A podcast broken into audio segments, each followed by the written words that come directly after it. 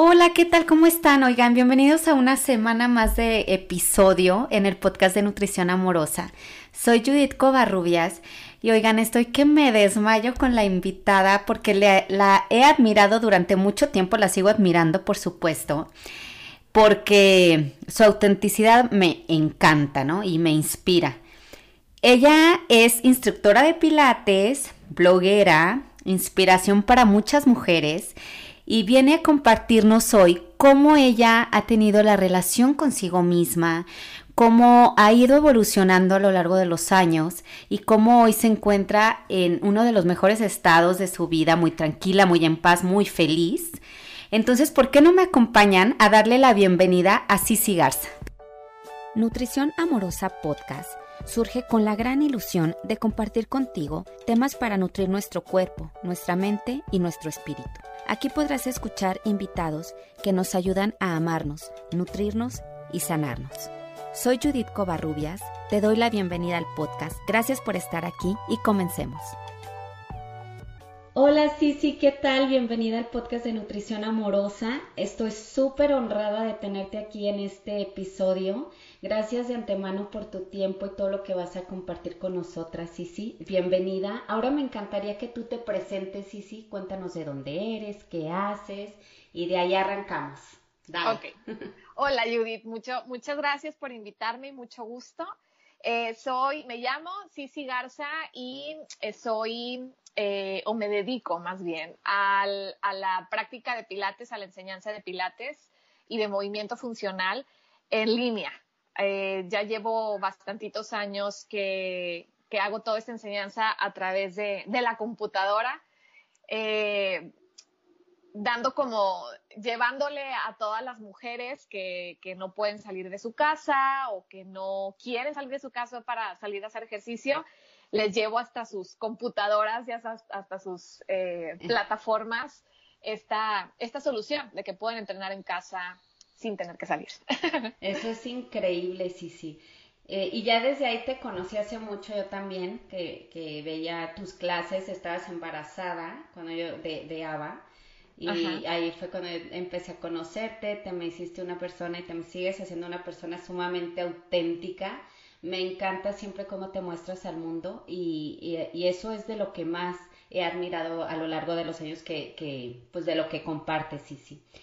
Y pues dándole un poco como el giro a la plática, sí, sí, me encantaría pues que nos compartieras qué fue, cómo fue Sisi cuando era más chica y cómo era esa relación que tenías contigo misma, Sisi.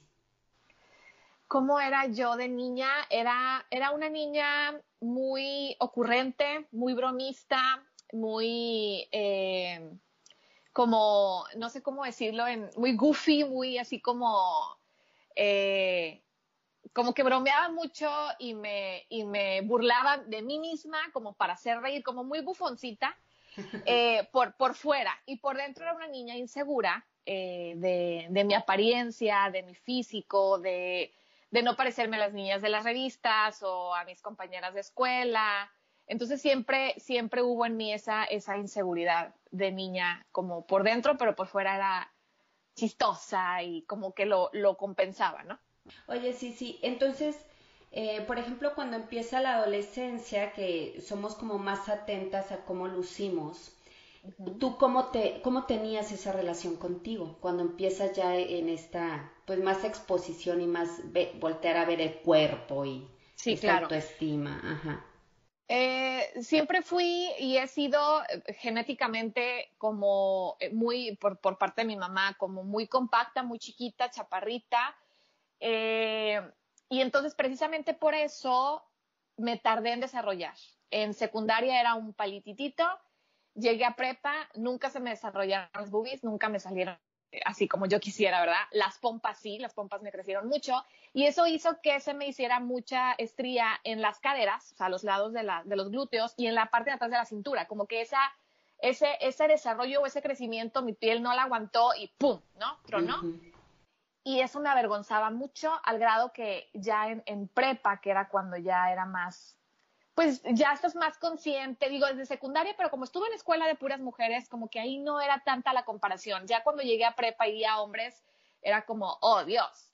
Y es como, ya, ya me empecé a preocupar más por mi apariencia, eh, apariencia. Entonces, veces que iba a la playa, me ponía bikini, pero siempre me tapaba las pompas con algún pareo, alguna tela, porque me daba mucha pena la celulitis, que la tenía desde secundaria, y las estrías, y el poco pecho. Entonces, sí era, sí era inseguridad, porque yo veía a mis amigas, pues con la piel normal, digo, de 15 años, eh, perfecta, sin, sin estrías, sin celulitis y las boobies pues normales, ¿no? O sea, como de una niña de 15, 16 años que yo nunca llegué a tener. Entonces sí, claro, sí hubo inseguridad. Sí, sí. sí, luego ese empieza como, como esa tendencia a empezar a compararnos, ¿no? Y, y a veces puede ser como que muy fuerte si no estamos como bien sostenidas. A mí me pasó muy, muy cosas parecidas a, a las que tú viviste, que yo también eh, recuerdo estarme comparando, pero yo al revés. O sea, mis primas y, con, con, quien siempre estaba, ellas no tenían, por ejemplo, mucha boobie y yo sí. Y para mí era lo peor del mundo, ¿sí sabes? O sea, era totalmente lo opuesto a ti. O sea, qué chistoso. Las mujeres estamos como, ¿qué onda con esta comparación de, de no ser suficiente, no? Claro. Y, y me recuerdo así, o sea, me quería tapar a toda costa. Y, y me empecé a hacer súper jorobadita para que no se me notara. o, sea, imagínate a ese, a ese grado. Sí, qué, qué difícil, ¿no? Para, para las mujeres. Los hombres más que nada, pues es, es que si, que si le salió bello, que si la voz ronca, que pues obviamente también el, el asunto de allá abajo, ¿no? Pero pues traen ropa, entonces no se ve en el día a día, pero una mujer sí es más de si no tienes boobies, pues te puedes poner brasier con relleno, pero si estás en traje de baño, pues ahí se puede notar, entonces tienes que arreglártelas para no meterte con la servilleta metida en el traje de baño, pues te metes a la alberca, se te va a salir y es todo un rollo para querer como encajar y para querer agradar y sentirte bien, entonces sí, sí es un, sí es, sí es todo un reto, ¿no? Sí, totalmente. Oye, sí, sí, por ejemplo, cuando tú estabas contigo misma, eh, o, sea, te pregunto, tenías una, ¿cómo era tu relación? O sea, mm, te veías al espejo y decías, ay no, qué fea, o ay no, o sea, ¿cómo, cómo te veías en esa época? Recuerdo que eh, tanto en secundaria, fue, sí fue en secundaria y prepa, que empezaron los brotes de espinillas y demás, yo era mucho de que me salieran espinillas en la barbilla, en la frente, en los cachetes, en la espalda, la espalda estaba llena. Y, y, sí, sí me deprimía. Entre eso, entre que mi barbilla la tenía como retraída y entonces eso es como de herencia de mi papá. Y eso me hacía verme más trompudita y la nariz la tenía un poquito más ancha. Entonces sí, sí me, sí me causaba como estrés la, recuerdo que desde muy chavita empecé con tratamientos para la cara, se iba con dermatólogos y cremas y el tónico y el del sol y, todo, ¿no? Como para evitar todos esos brotes y que se viera así. Eh, y eh, entrando a prepa tuve una operación, una rinoplastía, una operación de nariz, que, que fueron dos y que a la fecha sigue chueca porque pues mi cuerpo aunque, aunque la llegaron a afinar, como que mi cuerpo decía, sí, si tu nariz va a estar chueca siempre, hagas lo que hagas. Entonces, y la barbilla también, entre que era un problema que no me cabían los dientes y también que era un problema estético que me veía como, como patito, pues mi mamá tomó la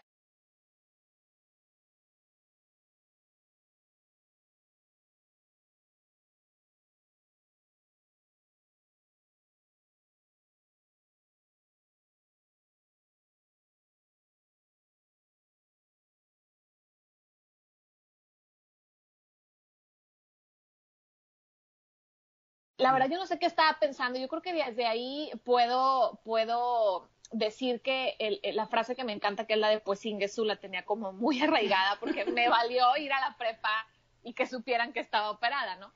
Eh,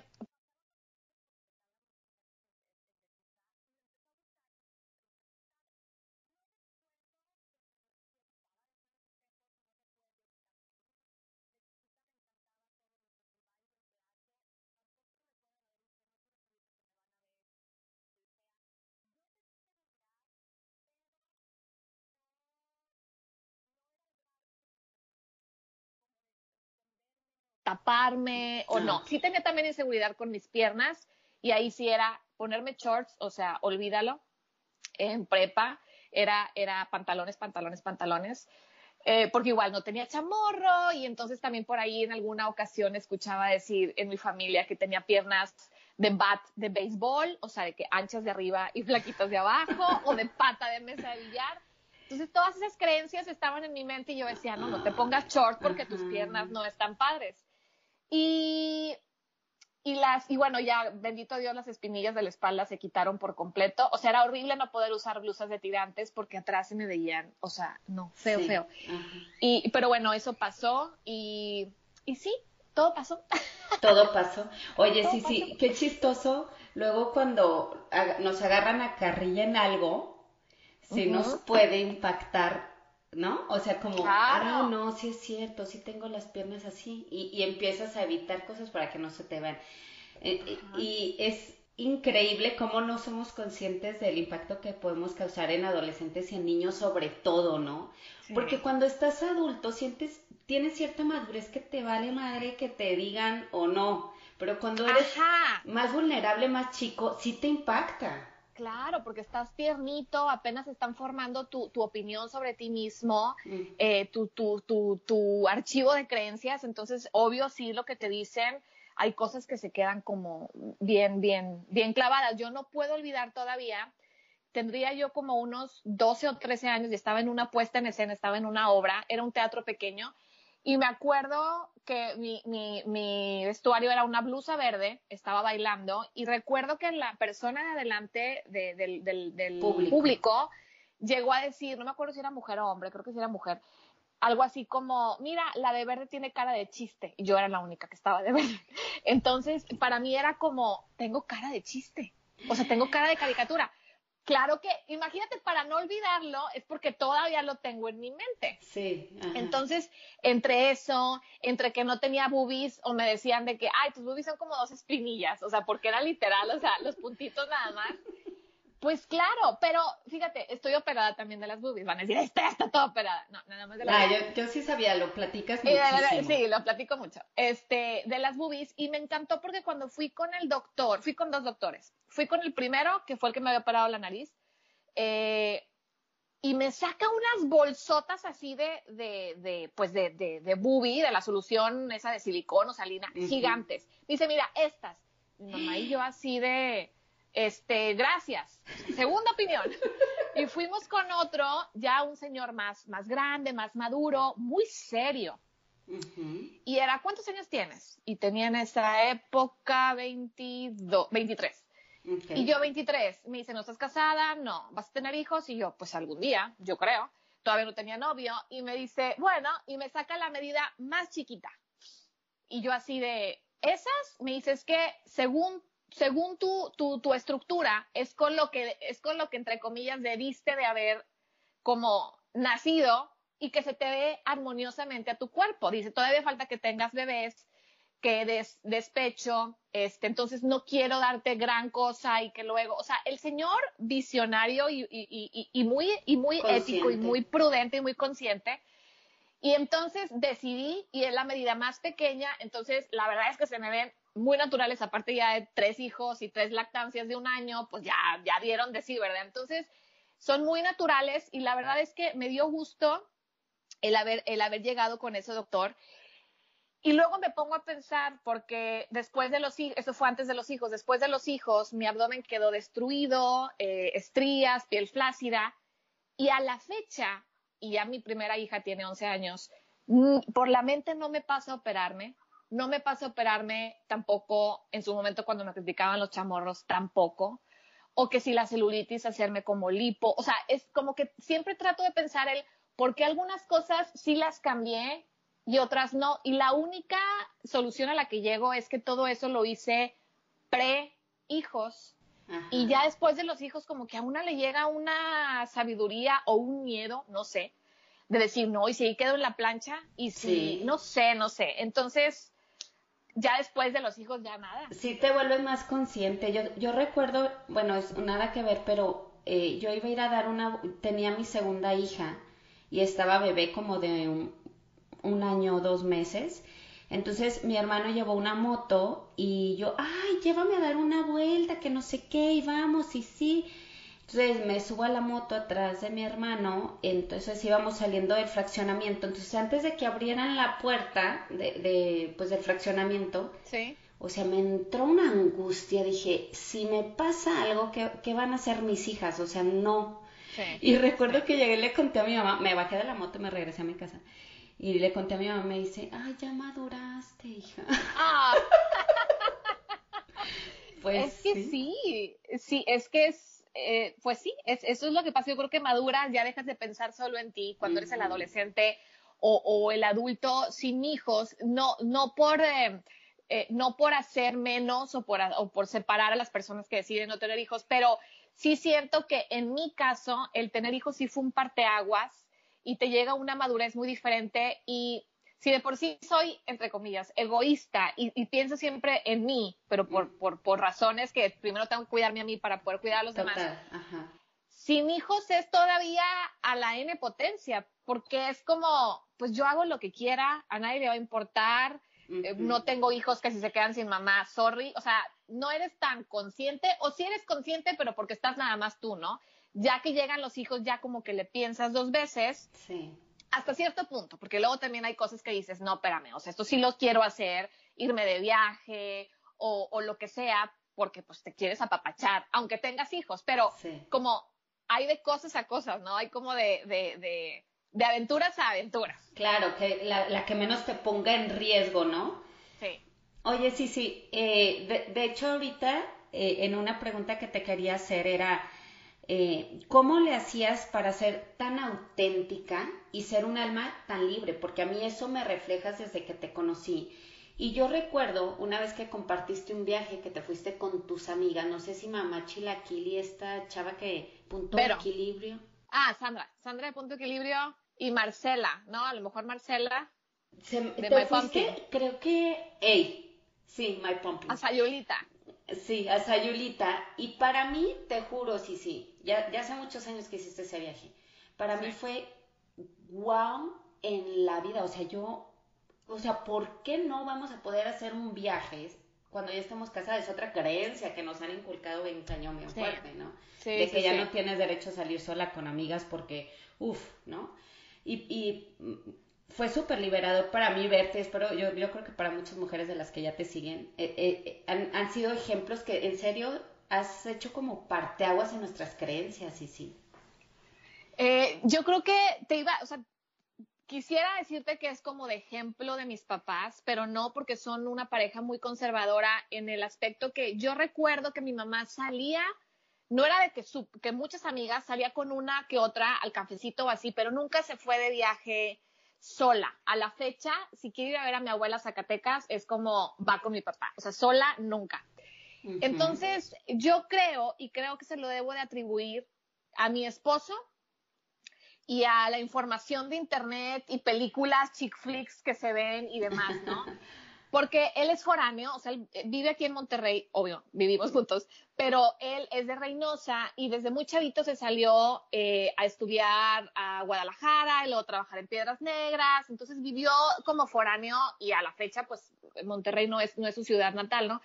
Entonces yo creo que el hecho de que él sea foráneo y cuando a mí se me ocurría el, ay, tengo ganas de, él siempre era de, dale, vete, yo me quedo con los niños o sí, o sea, como que él nunca lo vio mal, porque para él ha sido, como dice él, andado de pata de perro mucho tiempo. Y la verdad es que me da mucha libertad. O sea, al principio yo era como de, no, ¿cómo? O sea, ¿cómo voy a dejar a los niños? O irme yo contigo y con quién se van a quedar los niños. Pero fuimos venciendo esas creencias y esos miedos. Y a la fecha mis papás es de, porque se van, porque dejan a los niños y si les pasa algo. Pues de alguna manera esas son sus creencias y te quieren Ajá. como proteger, pero tú decides. Y entonces es como, no, hombre, no pasa nada, papá, y nos vamos, ¿no? Digo, tampoco es como que nos la pasamos de, de viaje, Ajá. pero, pero sí nos gusta entre que o yo me voy sola o me voy con él o nos vamos en bola.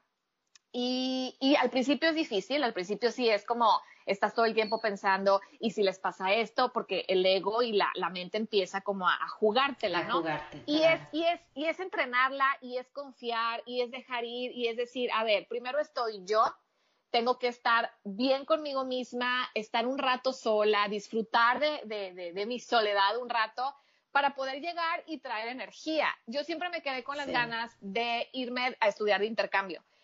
Y estuve a punto de irme eh, a Canadá un verano, pero fue cuando salió esta epidemia del SARS ah, eh, y decidí cancelar porque se habían algunos casos en Canadá y demás. Entonces no me fui y nunca se me hizo el vivir sola y el, el, estudiar en otra parte, ¿no? Entonces, para mí, el hacer ese tipo de viajecitos chiquitos, de que es a Ciudad de México porque voy a dar una clase, o a no sé dónde porque voy a tomar un curso, es bien enriquecedor porque yo lo vivo como, como si fuera mi, mi soltería de haber estado sola en una ciudad estudiando en el extranjero cuando es un fin de semana, a lo mucho, pero lo vivo tan padre porque es como, no me quedé con las ganas, o sea, no me voy a quedar con las ganas de subirme un avión, que me da la ansiedad, sola, y llegar y que no se me atore nada, preguntar, tomar un taxi y vencer esos miedos de, y si te secuestran, y si te roban, y si te quitan el pasaporte, y claro que los traes ahí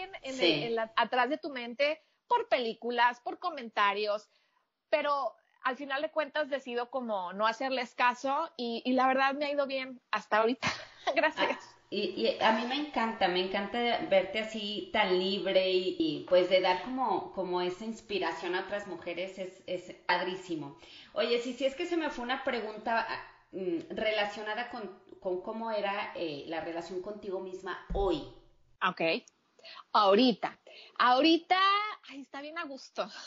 Ay, qué padre. Está, la verdad es que está muy a gusto porque eh, me siento bien en mi piel, me siento bien en lo que hago. Eh, ha sido un largo camino, pero no, no difícil. Eh, y creo que me ayuda a que soy una persona muy curiosa, muy analítica. Entonces, cuando algo me empieza a dar miedo o algo me empieza a preocupar, le rasco y digo, a ver, ¿de dónde viene? Entonces, entre que si un libro me ayuda, o algún podcast, o tomar un curso, o hablar con alguien, o filosofear con alguien, me ayuda mucho y eso hace que esa ansiedad o esa inquietud se vaya y otra vez estoy en paz.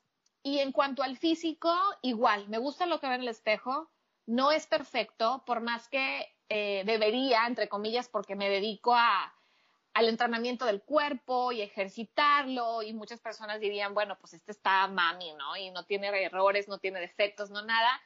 Y es muy lejos de, de eso pero aún así me siento, me siento muy bien, me siento muy a gusto y me siento que soy congruente, por más que a lo mejor de lejos digan, híjole, congruente, pues haces ejercicio, pero tienes celu y, y, tu abdomen no está muy firme, etcétera, ¿no?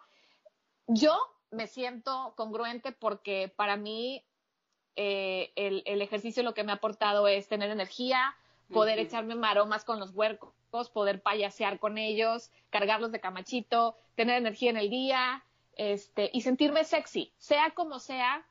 Llevo ya un par de años que me siento, ya no me siento, después de que la tercera nació, Ava, ahorita ya tiene cinco años, pero desde que tenía como dos o tres añitos, en mí regresó como esa parte de, ay, o sea, soy mamá, pero ya, ya los veía como aparte de mí y ya como que regresé por fin, después de once años, regresé a, ay, soy yo, mis boobies, ya no doy pecho, ya, ¿sabes? Entonces, eh, regresó, es, despertó en mí esa sensualidad y ese, y fue como por ahí del 2017 que, que por ahí a lo mejor se darán cuenta en redes, ¿no? De que este empezó a enseñar más piel y este empezó a ser así como más sexy. Y la verdad es que sí, o sea, lo confieso porque era como un, necesito mostrar esta parte sensual de mí sin pena, porque luego también las mujeres es, ahí enseñó la nalga, ahí enseñó la pierna, ahí mira, se le ve el calzón, esta quiere vender.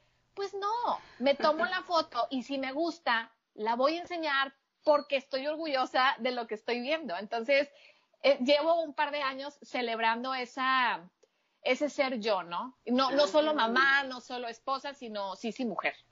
Qué hermoso, sí, sí. Oye, y sí, yo sí he visto pues tus publicaciones y eso.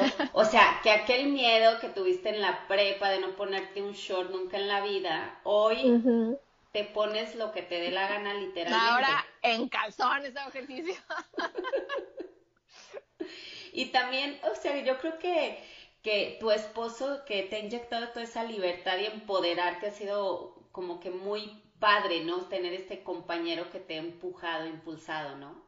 Sí, sí, definitivamente de él nunca he tenido un pero de, oye, ¿por qué subiste esa? Oye, ¿por qué vas a hacer ejercicio así? No, para nada. Yo no sé si lo piense y a lo mejor ya está él también muy entrenado que, que automáticamente él ya como que es como, pues muy inteligente emocionalmente hablando eh, pero jamás me ha puesto un pero, jamás me ha dicho esto, no, no lo hagas, no vayas, no digas, no. O sea, él es como, date lo que a ti te lo que sientas que, que, que, te da paz, que, que sientes chido, dale.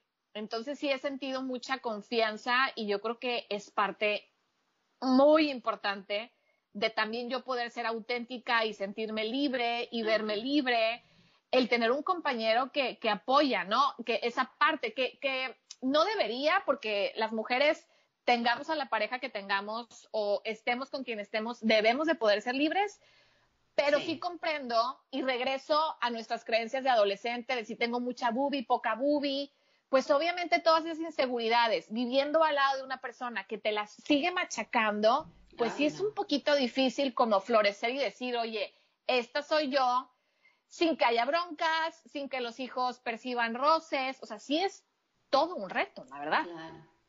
Oye, sí, sí, y por ejemplo, ahorita que, que decías que te dedicabas pues al fitness, al, bienestar, porque tú lo haces como de una forma muy holística, o sea, englobas muchas cosas en lo que tú enseñas o, a quien traes a enseñar a tus, a tus cursos. Pero, a ver, ¿cómo le haces? Eh, ¿Cómo encuentras ese equilibrio, sí, sí, entre pues tu negocio, que al final de cuentas lo haces de casa y, estar en casa, también tienes todos estos distractores? ¿Cómo has hecho este equilibrio? No, no me refiero solo a la, a la cuarentena, en general, ¿cómo lo haces? ¿Cómo te organizas? Me preguntan mucho eso y la verdad es que no soy 100% organizada. No tengo horarios de decir a esta hora entreno, a esta hora hago la comida, esto voy a hacer cada día. Es, eh, es muy intuitivo, lo hago muy intuitivo y cada día es diferente. Y mm, siento que lo que me ayuda a organizarme es hacer, número uno, las cosas que me gustan, solo las cosas que me gustan las que no las delego cuando se puede y cuando no, pues nada más cambio, el, elijo disfrutarlas. Eh, y otra es que me doy muchos momentos para mí. A lo mejor se escucha y me preguntan mucho, es que a qué hora lees, cómo le haces. Y es que me, o sea, no, no batallo porque me gusta leer y porque, no sé, si a lo mejor los niños están abajo con su papá viendo una película y yo no quiero ver esa caricatura, quiero ponerme a leer, me pongo a leer. Y ayer me decía Fer, me dice, es que es bien padre en ti porque a ti no te causa culpa. Dice, yo estoy trabajando y los veo que ustedes, tú y los míos están viendo una película y es como que, ching, quiero estar ahí, pero también quiero estar acá y me gana la culpa. Y entonces yo, es que yo hace mucho que la culpa, aunque todavía sigue tocándome a la puerta, tengo que ser fiel conmigo misma. Entonces, si yo no quiero ver esa caricatura, quiero ponerme a leer, me voy a poner a leer. Si por alguna razón no puedo leer, bueno, pues ya elijo ver la caricatura y trato de disfrutarla, ¿no? Pero sí, quiero ser como muy neta conmigo y sí eh, no ponerme como en segundo plano, ¿no?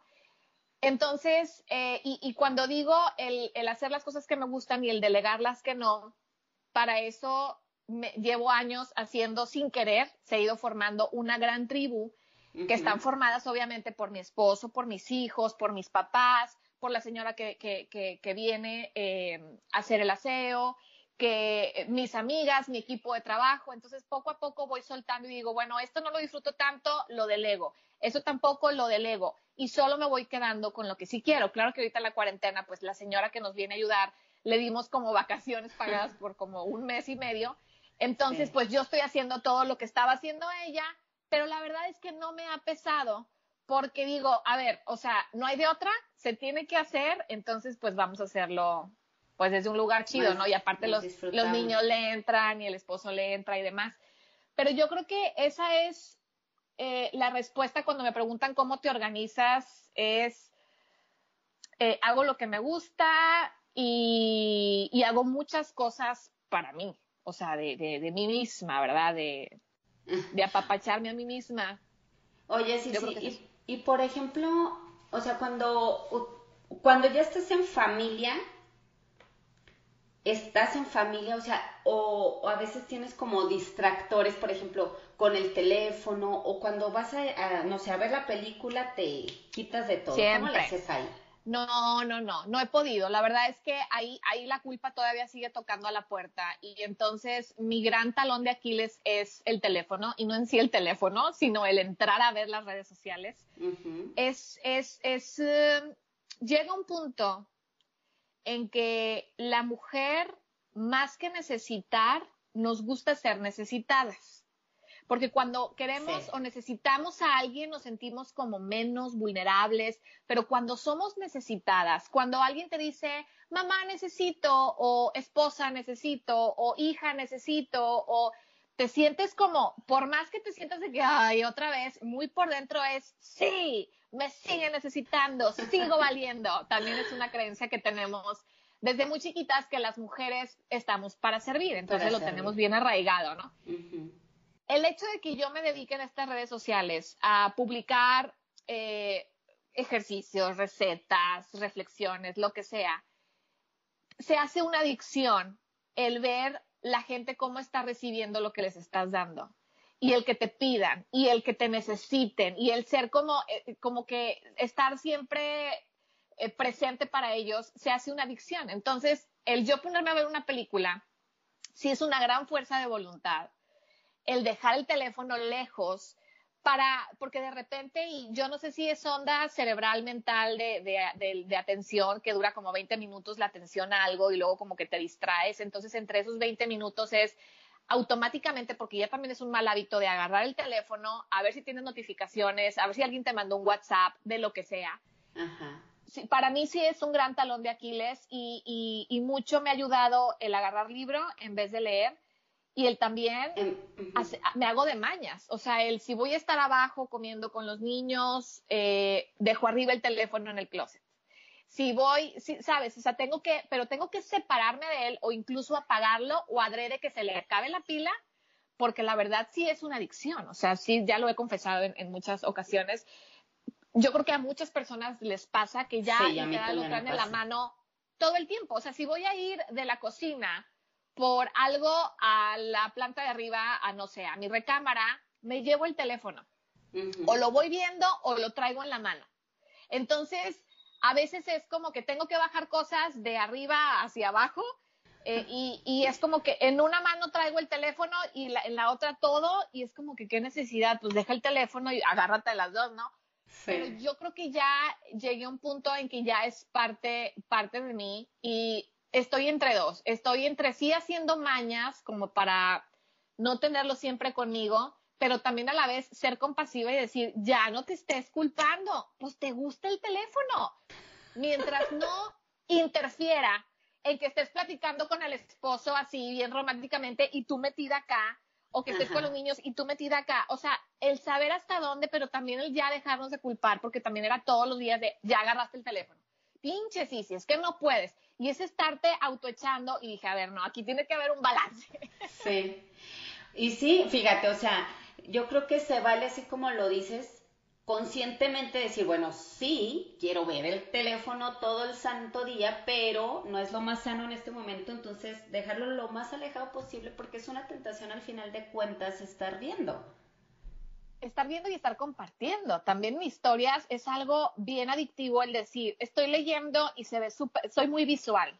Entonces, me gusta mucho tomar la foto, que se vea linda, ponerle filtro, arreglarle poquito, ponerle letra padre, que la tipografía, en otra vida fui diseñadora. Entonces, para mí, cada vez es, siempre hay como un momento de, mira, aquí la luz está entrando bien padre, foto.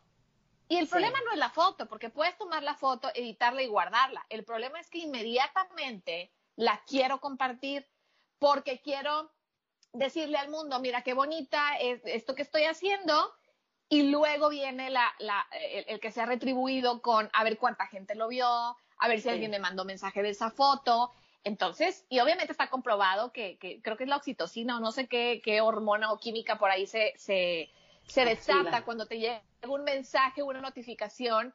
Es, es un levantón de, de, de, endorfinas y de, de, yo no sé de qué, que te da ese lift de felicidad y de, mira, si valgo, mira, soy vista, ¿sabes? O sea, es todo un rollo. Exactamente. Está fuerte, está fuerte todo esto. Está fuerte, sí.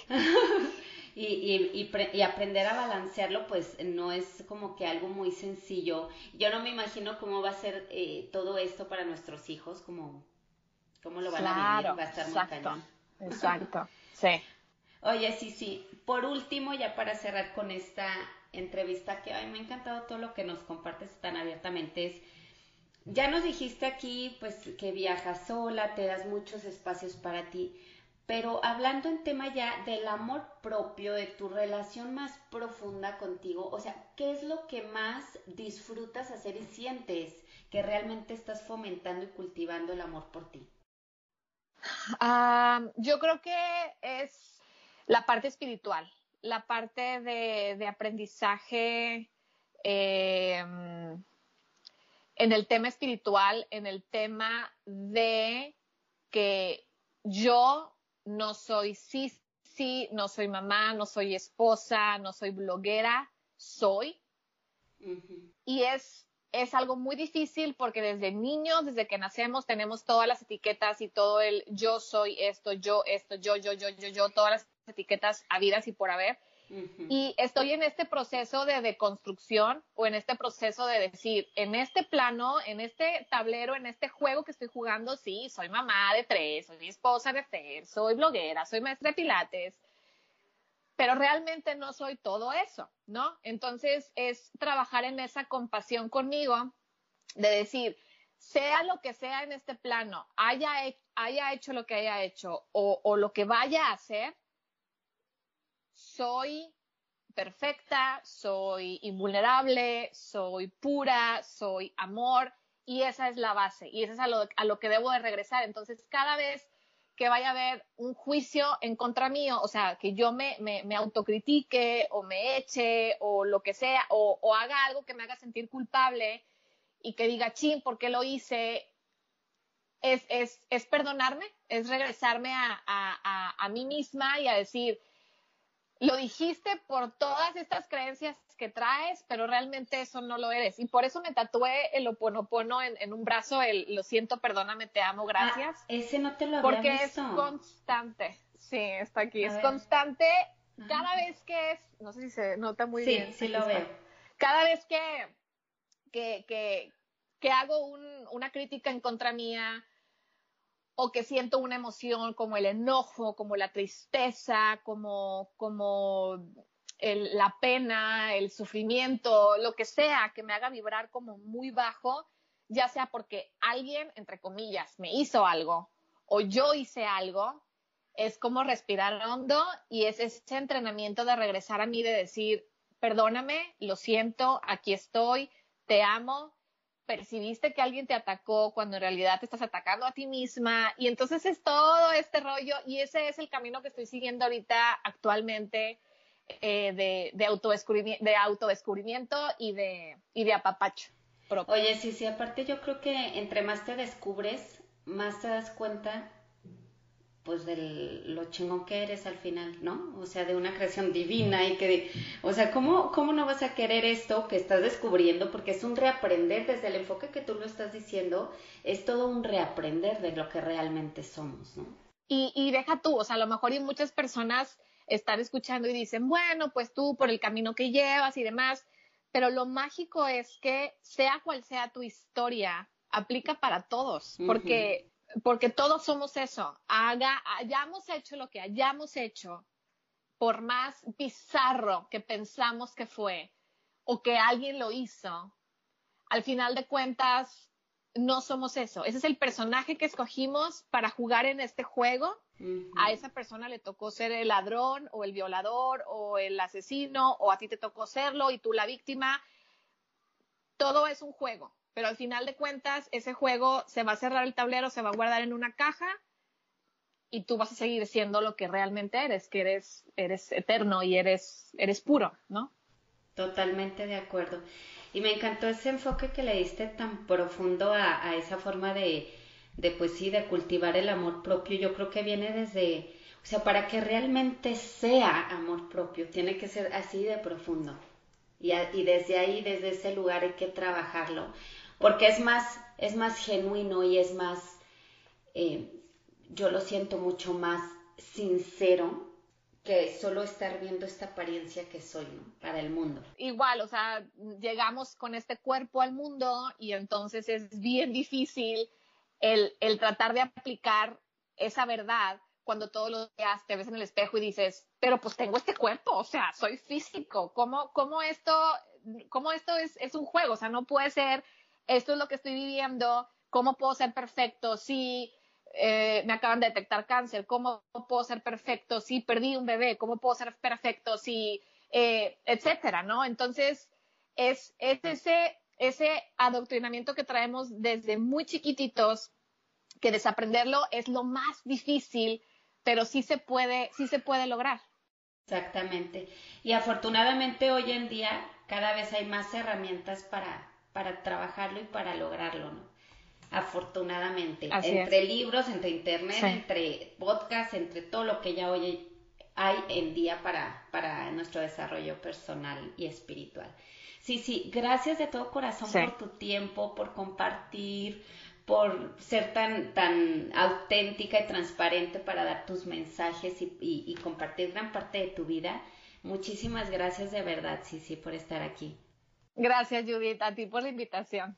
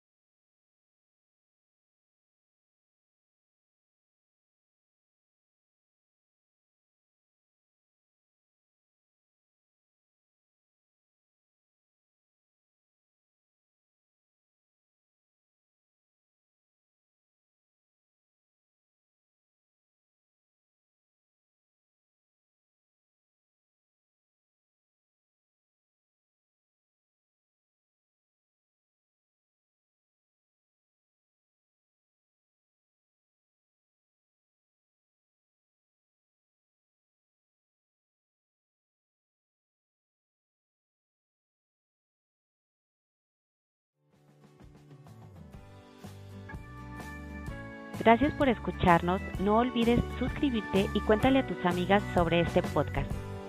También puedes visitar mi sitio web poramoramicuerpo.com.